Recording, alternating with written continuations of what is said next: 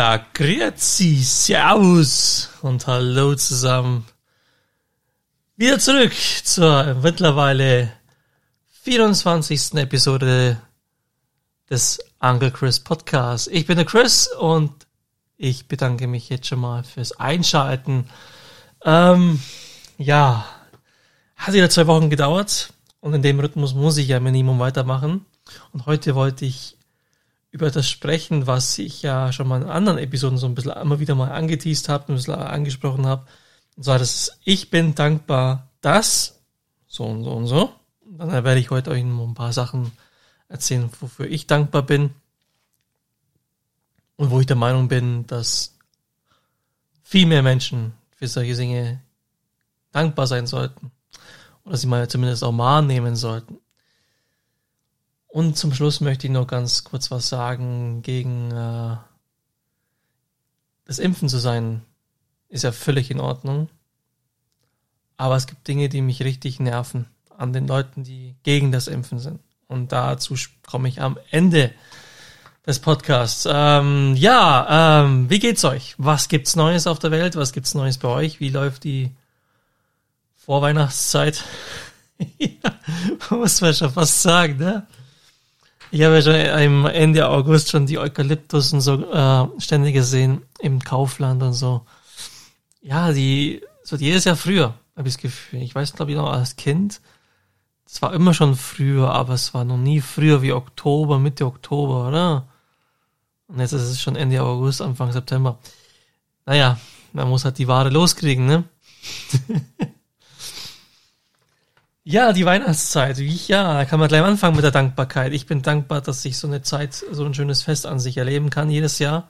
Es ist ja an sich ein sehr friedliches Fest. Es ist ja an sich ein Fest, was wir Menschen ein bisschen vereint, vielleicht auch nicht. Manche verbringen das Fest auch sehr einsam. Da habe ich auch schon einige Reportagen gesehen äh, mit Menschen, die dann sich da ja in so einer Art ja, eine, eine, Gruppe irgendwo treffen, die aber alle allein sind, ne? die alle allein Weihnachten feiern müssen aus allen möglichen Umständen. Also das kann sein, dass der Vater, äh, Vater, Partner und sowas sind irgendwo auf der Arbeit, irgendwo auf Montage, sei es auch wirklich auch, weil der, die anderen verstorben sind, also ganz, ganz viele verschiedene Sachen.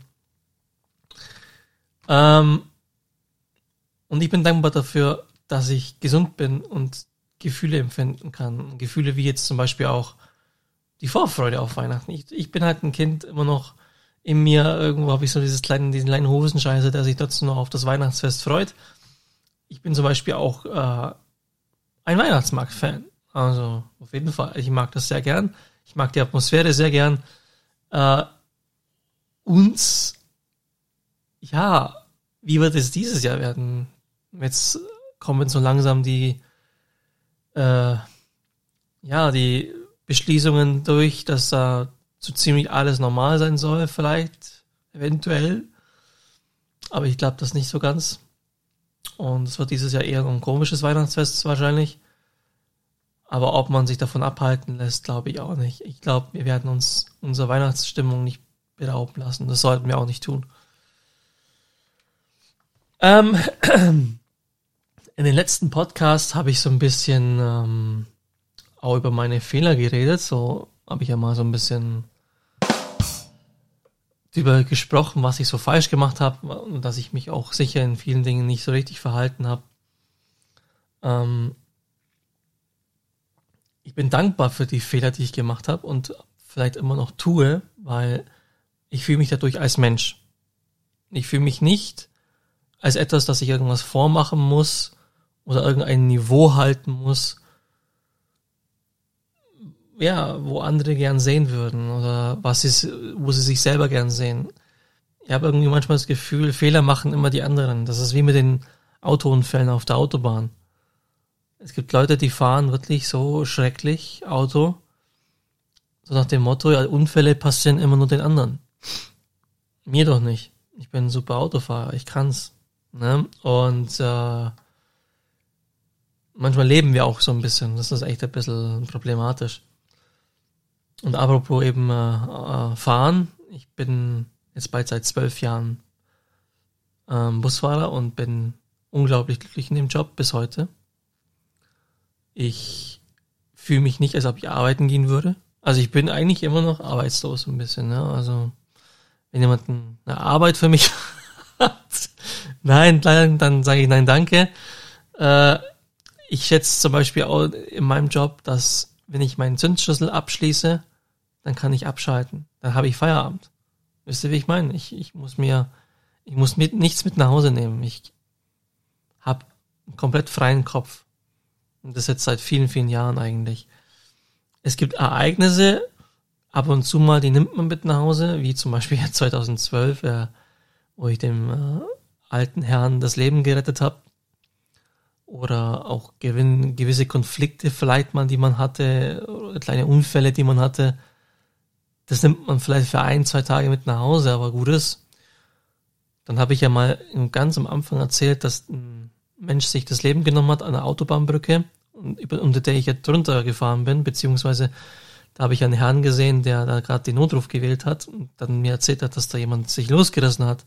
Der hat ja versucht, erst den Betonpfeiler zu fahren, und dann hat er sich oben an der Brücke das Leben genommen. Und hab, ich habe halt gehört, diesen Aufprall äh, oben auf der Autobahn, in dem Moment. Und dann diese Schreie von den Leuten, die dann den Menschen halt überfahren haben und so. Und, äh, und dann wusste ich schon, okay, alles klar, äh, wir bleiben lieber unten. Und dann äh, kam schon fast äh, zehn Minuten später, wenn überhaupt, schon die Polizei und Feuerwehr und sowas.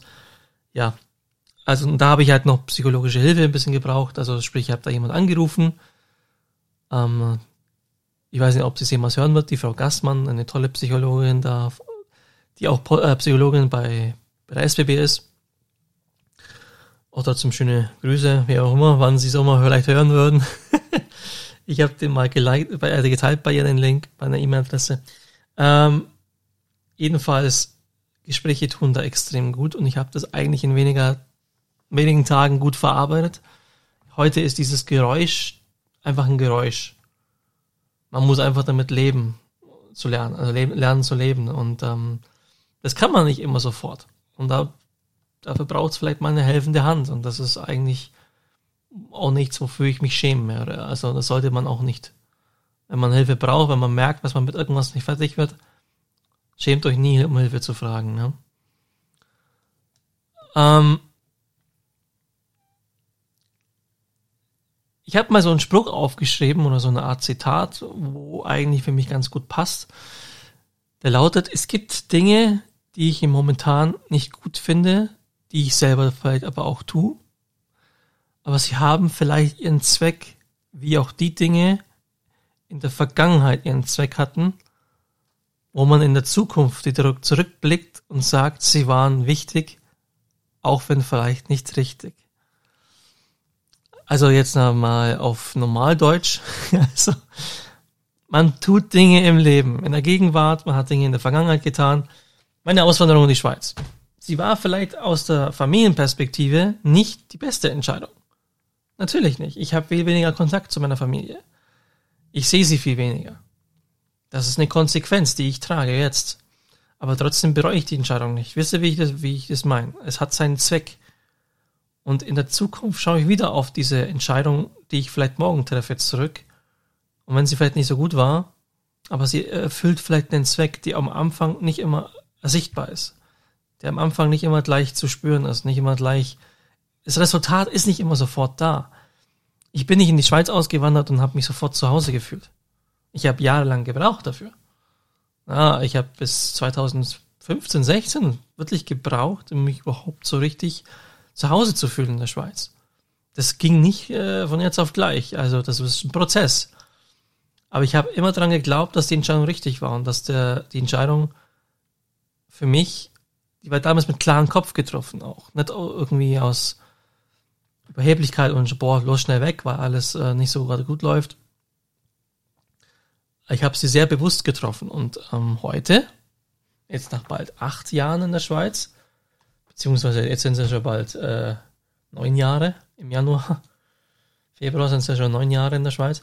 Ähm, merke ich, ja, es war richtig. Es war absolut richtig. Und auch wenn es vielleicht für mich damals auch mal oh, Phasen gab, wo ich mir gesagt habe, was habe ich denn bloß für einen Scheiß gemacht damals? Nein, ich habe es durchgezogen, weil ich an etwas geglaubt habe. Ich habe an, an, an die Entscheidung, die ich getroffen habe, habe ich geglaubt. Ich habe sie nicht in Frage gestellt.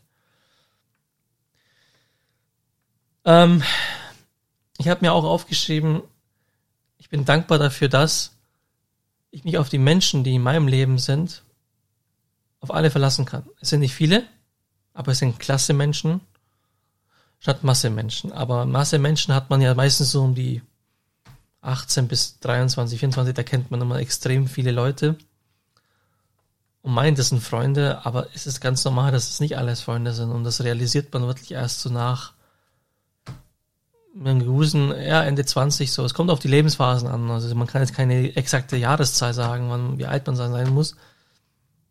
Aber man, je älter man wird, desto mehr merkt man es trotzdem. Man verändert sich ja auch und so verändert sich auch der Freundeskreis von ganz allein sogar. Ich habe mit, glaube mit keinem groß bin ich im Schlechten auseinander. Es hat sich einfach auseinandergelebt. Und, und ich war eher immer ein Mensch, der nicht viele Leute braucht um sich herum. Also das war, ich war immer schon ein bisschen der Einzelgänger-Typ. Hat zwar meine besten Freunde gehabt, den habe ich ja bis heute, mein David, ne? Jetzt sind wir dieses Jahr 26 Jahre. Wenn es nächstes Jahr 26, jetzt sind es 25 Jahre. Wir haben dieses Jahr Jubiläum im November ein Vierteljahrhundert beste Freunde, ja.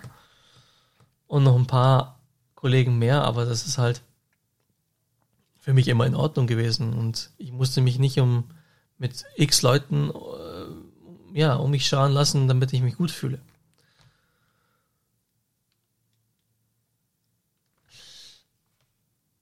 Weil ich habe auch gelernt, im eigenen Leben ist man ja der Mensch, der im Zug sitzt oder in diesem Lebenszug und immer am Platz sitzen bleibt. Aber in anderen Leben bist du ein Gast und du wirst irgendwann einsteigen in deren Zug und irgendwann wieder aussteigen.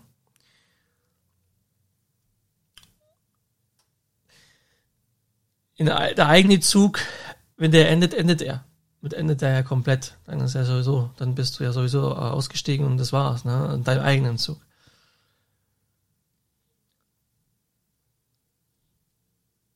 Und für manche Menschen können wir vielleicht auch auf Dauer, egal wie gut wir uns anstrengen, nicht der Mensch sein, der in deren Leben gehört. Also ich bin jetzt zum Beispiel kein schlechter Mensch, also muss ich ja automatisch viele Leute und viele Freunde haben. Nein. Das ist klar, ne? Es, ich mag vielleicht kein schlechter Mensch sein, aber es gibt vielleicht irgendwie immer noch Eigenschaften, die einigen nicht so passen. Und deswegen haben sie eher Kontakt mit anderen Menschen. Und so ist es halt auch bei euch und bei dir. Spielt ja keine Rolle. Und jeder Mensch trifft ja Entscheidungen. Unterbewusst, bewusst und gestaltet sein Leben ja demnach auch ein bisschen. Und irgendwann äh, nehme ich mir für gewisse Menschen immer weniger Zeit. Und dann spüren die das und so lebt sich das auseinander. Und das aber auch ohne böse Worte so eine Art. Ist das jetzt wieder richtig? Ist das jetzt wieder falsch? Kann ich das wissen? Nein, weiß ich nicht. Ich äh, weiß es nicht. Vielleicht sagt da in dem Moment dein Unterbewusstsein, ja, der Mensch wird vielleicht in einigen Jahren dich enttäuschen können. Und deswegen ja, in Klammern, äh, reduziere den Kontakt heute schon, bevor du zu lange damit wartest. Das sind jetzt alles so Dinge, ja, das ist ein bisschen äh, tiefgründiger wieder. Aber ich kann halt jetzt dann nach einigen Jahren in der Schweiz sagen, dass ich einen schönen kleinen Freundeskreis aufgebaut habe, dass ich ähm, glücklich bin, wie ich schon lange nicht mehr war. Ich fühle mich sehr relaxed. Ich fühle mich sehr um, angekommen. Es gibt immer noch Dinge, die ich verbessern kann und will und möchte und, zu, und muss. Aber sie gehen eher auf die Fitness über vielleicht oder auf äh, vielleicht so, vielleicht mir fehlt mir jetzt noch so, ja, so ein richtiges, regelmäßiges Hobby in der Schweiz, wo ich so einen Art, ja, so einen Billardverein, irgendwie sowas. Sowas vielleicht so in der Art, was sowas fehlt mir vielleicht noch. Ist nicht so einfach mit Schichtarbeit und Vollzeit arbeiten, das ist gar nicht so einfach. Aber ich sonst sehe ich halt nicht viel, was mir jetzt noch hier in der Schweiz fehlt. wo ich mich verbessern wollen würde, das ist eben mit ähm, gewissen Menschen, wo ich dann doch sage, hm, nee, die Geschichte ist vielleicht doch noch nicht so auserzählt. Man sollte sich Gedanken um solche Menschen machen. Man sollte mal ja, ein paar Menschen, man, es gibt Menschen, die haben die Einstellung, äh, hey, der, der Mensch ist jetzt nicht mehr in meiner Gegenwart, also hat seinen Grund und fertig aus. Abgeschlossen. Aber es gibt doch auch vielleicht Menschen, die einfach so ein bisschen in den, in den Hintergrund geraten sind. Und dann macht man sich mal kurz Gedanken und dann kann man immer noch entscheiden, indem man sich mal ja, so ein bisschen aufgeschrieben hat in, in, in, in den Gedanken, warum das so und so gekommen ist, kann man ja immer noch Entscheidungen treffen. Ähm, eine Entscheidung, die ich auch getroffen habe, war ja, ich, mich impfen zu lassen. Also für mich überhaupt kein Thema. Also ich habe überhaupt kein Problem mit sowas. Und es ist in Ordnung, dass man gegen das Impfen ist, dass man das nicht machen möchte, weil man ja selber entscheiden will. Ist ja völlig in Ordnung. Ich habe ja auch selber entschieden, das zu tun. Was ich überhaupt nicht abhaben kann, man soll mich mal ein bisschen in Ruhe lassen mit so einem Schwachsinn wie, dass es ein Gift ist, das uns alle töten wird und dass es diese böse Elite gibt, die uns alle versklaven wollen und dass man ja so viel besser dran ist, nicht geimpft zu sein und total ignorant sein, was die Impfungen eigentlich auf der Welt bisher ermöglicht haben und bewirkt haben.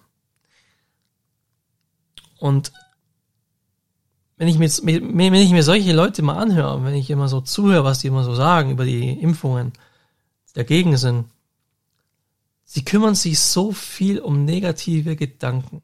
Sie sind immer negativ am Denken, immer schlecht, immer dunkel bis schwarz bis keine Ahnung, ich verstehe es nicht. Wir könnten morgen alle sterben oder sterbenskrank werden ohne die Impfung. Es kommt alles, wie es kommen soll. Unsere Uhr ist in der DNA. Und da steht, wann es vorbei ist. Ja? Seit wir unseren ersten Schrei getätigt haben, ist es eigentlich in unserer DNA, so und so ist es, so und so lang lebt er und so und so wird er wahrscheinlich sterben, wenn es nicht durch äußere Umstände ist. Und ich frage mich immer, warum muss er in sein Leben, seine Gedanken immer mit so negativer Bullshit-Scheiße zumüllen muss. Man kann ja nur irgendwann depressiv werden. Wenn ich überall die Gefahr sehe, egal wo, also egal ob in der Zeitung, was da, dass ich da so sehe, ich weiß nicht, ist das, ist das, das ist ja fast schon eine Mode geworden und ich bin auch der Meinung, dass das auch ein Grund ist, warum die Menschen heutzutage auch nicht mehr guten Tag sagen, großartig. Weil sie so mit sich selbst beschäftigt sind und um sie herum ja alles irgendwie so eine Art Feinde sind. Ich habe keine, ich, ich verstehe es nicht. Ich, ähm, ich sehe es immer so, zum Beispiel Menschen, die nicht aufgrund von einem, von Rauchen sterben sollten. Also die DNA sagt, nö, an Rauchen wirst du nicht sterben oder du bist stark genug. Dann kann der rauchen wie ein Ochs, wie ein Ofen und wird trotzdem steinalt werden. Weil seine DNA sagt, nö, er stirbt an einem Schlaganfall, aber nicht ans Rauchen oder er stirbt an Leberzirrhose, so was weiß ich, keine Ahnung, an was er sterben wird, aber nicht irgendwas mit, was mit dem Rauchen zu tun hat, so gesehen. Und dann gibt's die DNA, die dann eher schwächer ist, so eine Art gegenüber das Rauchen und dann brauchst du nur ein bisschen rauchen und kannst du schon schnell Asthma und so einen Scheiß kriegen. Gut, der Helmut Schmidt, falls ihn jemand kennt, der deutsche Kanzler, der ist schon ein bisschen eine Ausnahme, glaube ich. Ja, tja, was der geraucht hat und der wurde Mitte 90. Äh, hallo, also ja. Ne, ähm, unser größtes Problem, habe ich immer das Gefühl, ist immer mehr in der Wohlstandsgesellschaft vor allem die Psyche. Also wir müllen unsere Psyche mit Scheiß, also wirklich zu.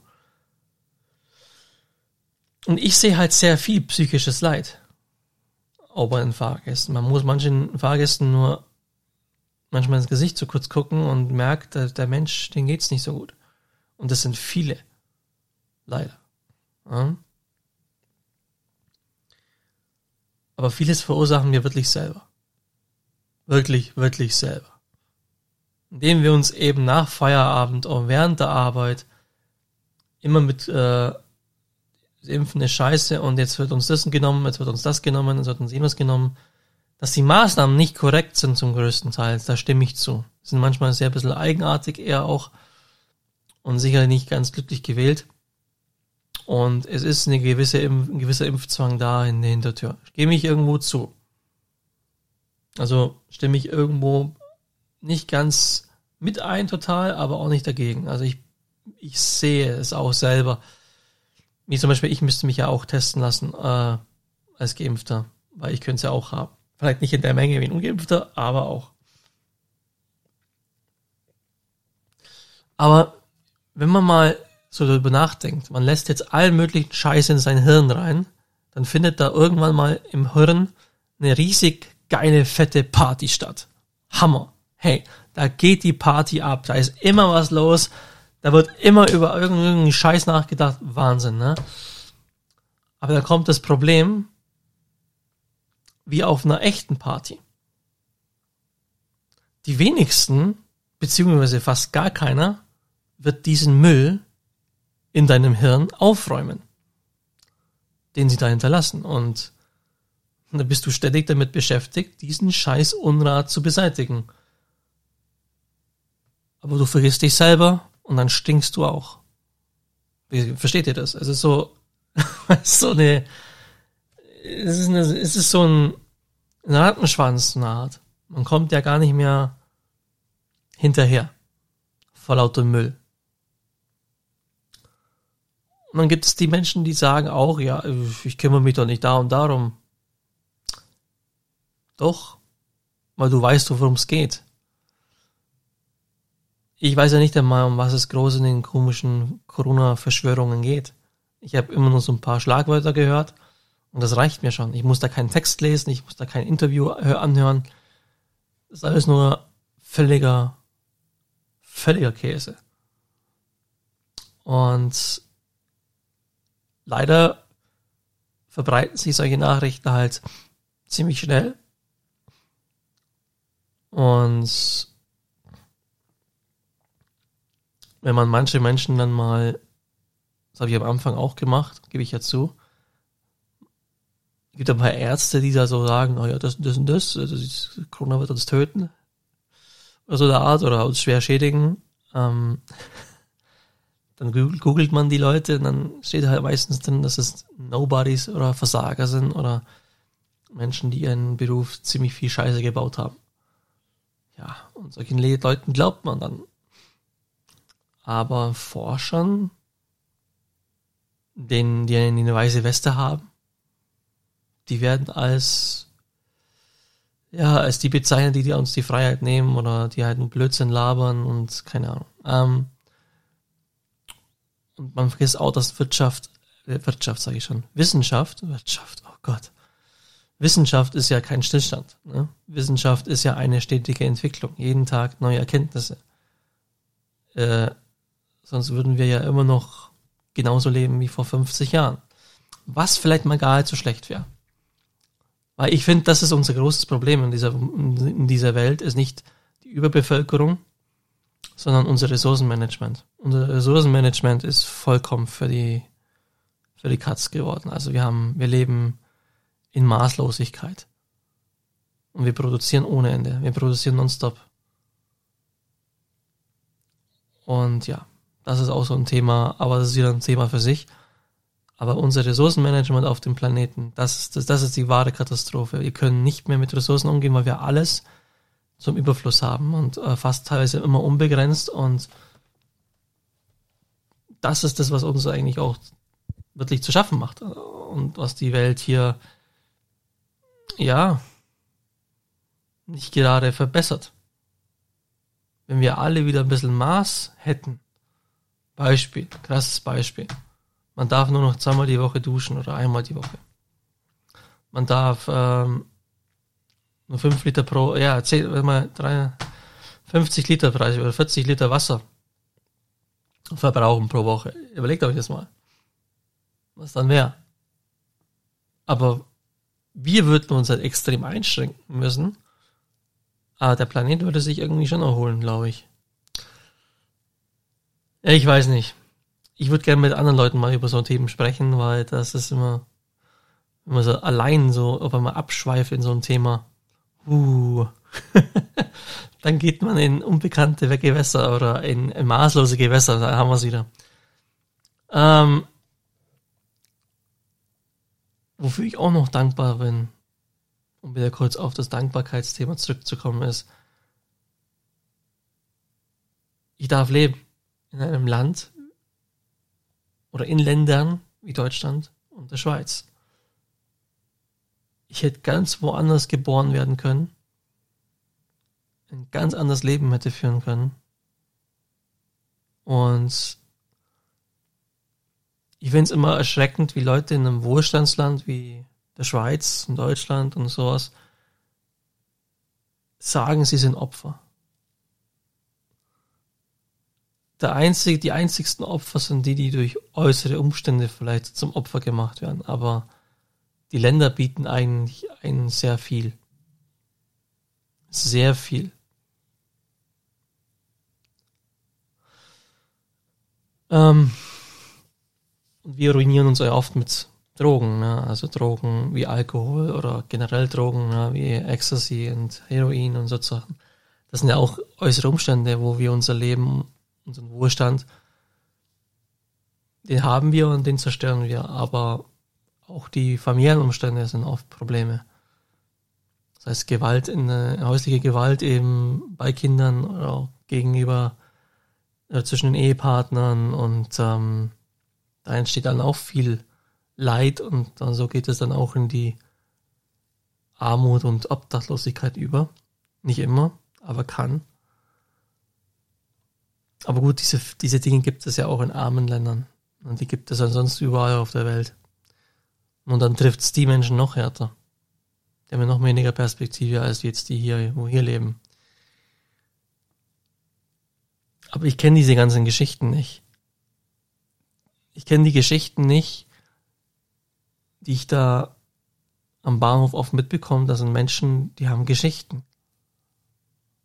Und es ist sicher manchmal interessant, wenn man mit solchen Menschen sich unterhalten könnte.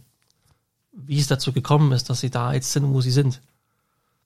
Und ich möchte mir nie anmaßen, dass es mich nicht Auto hätte auch treffen können auch mich hätte es treffen können. Und ich war ja nicht einmal so weit weg von dieser Schiene. Ich meine, ich bin arbeitslos gewesen, hatte Hartz IV und war eine Zeit lang perspektivlos.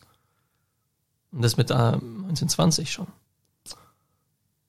Und ich war dann auch noch selber, bin ich depressiver geworden. Aber Gott sei Dank bin ich nicht in eine depressiv, also ich hatte keine Depressionen in dem Sinne ich wurde nicht depressiv, aber ich hatte eine depressive Phase. Die auf jeden Fall. Die bestand aus Selbstzweifel, aus Suizidgedanken ja, zum Teil auch. Aber alles, Gott sei Dank, nicht durchgehend. Und da sind eben dann die Freunde wichtig. Die richtigen Freunde. Und die hatte ich. Und dafür bin ich dankbar. Weil hätte ich die damals nicht gehabt, weiß ich nicht, wie mein Leben verlaufen wäre. Ich möchte jetzt nicht sagen, ich wäre total abgestürzt und total sonst wohin verfallen. Aber es hätte sicherlich einen anderen Verlauf genommen alles. Und es ist okay, schwach gewesen zu sein in der Vergangenheit und auch heute noch Schwächen zu haben. Ja? Und Ich kann mich noch erinnern, wie diese Gedanken wirklich auch aktiv in meinem Kopf waren. Für was äh, bin ich noch da? Ich lebe in einer Bruchbude so eine Art, wo es keine Bruchbude war. Damals zumindest war es echt vollkommen in Ordnung. Ähm,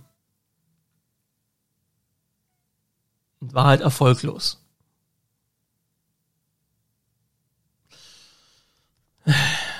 Ja, und in der Kindheit, also auch ähm, bei meinem Stiefvater, wurde mir halt immer wieder gesagt, was ich für ein Versager ich bin und so. Und das wurde jeden Tag, und wenn du das jeden Tag hörst, weiß man ja, ne? Dann glaubt man das irgendwann. Und ähm, ja, mein Vater hatte auch nicht gerade so einen leichten Teenager mit mir.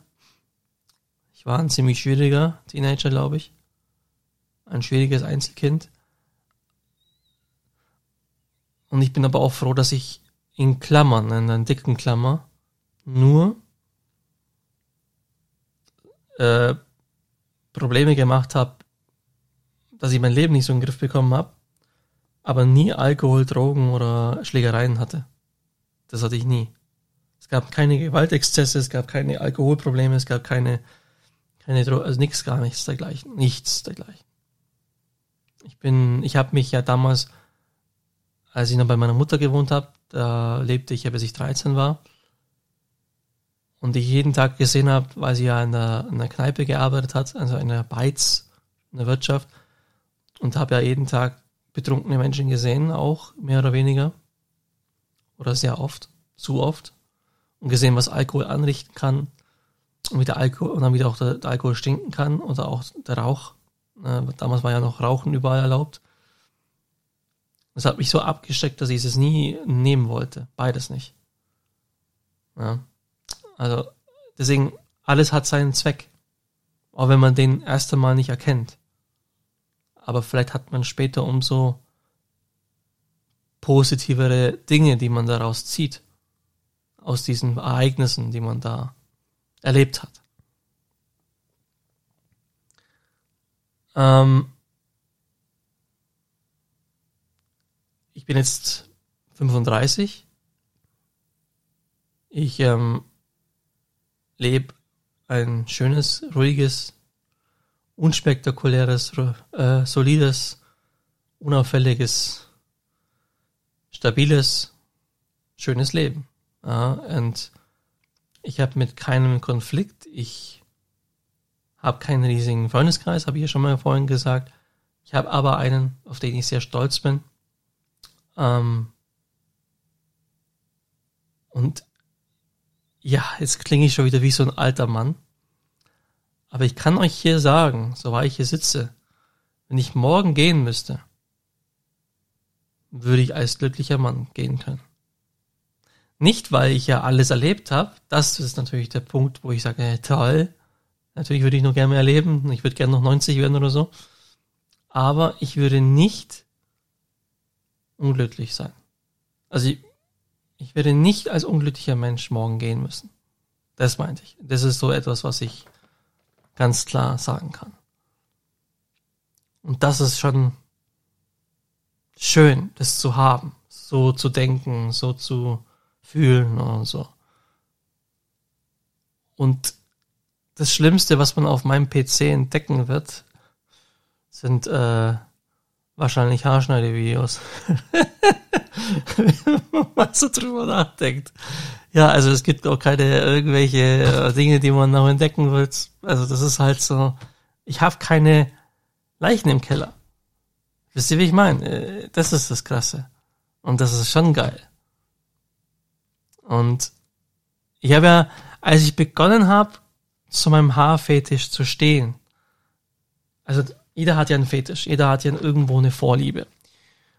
Und ähm, es ist jetzt nicht, ich bin ja nicht besessen davon. Um Gottes Willen, es war schon mal viel schlimmer, ja. Aber Herrgott, da hat man die Sexualität ja auch entdeckt und so weiter und ja, ist ja wurscht. Wie auch immer. Tolles Abschlussthema übrigens, ne? Ein super Abschlussthema, ja, ich find's auch grandios. Also, zum Kosten. Aber ich möchte einfach mal das nochmal kurz ansprechen, weil, damit man jeder versteht, wo der, wo der innere Frieden beginnt. Der beginnt ja bei solchen Sachen dass man auch bei solchen Sachen beginnt, gegenüber seinen besten Freunden dazu zu stehen.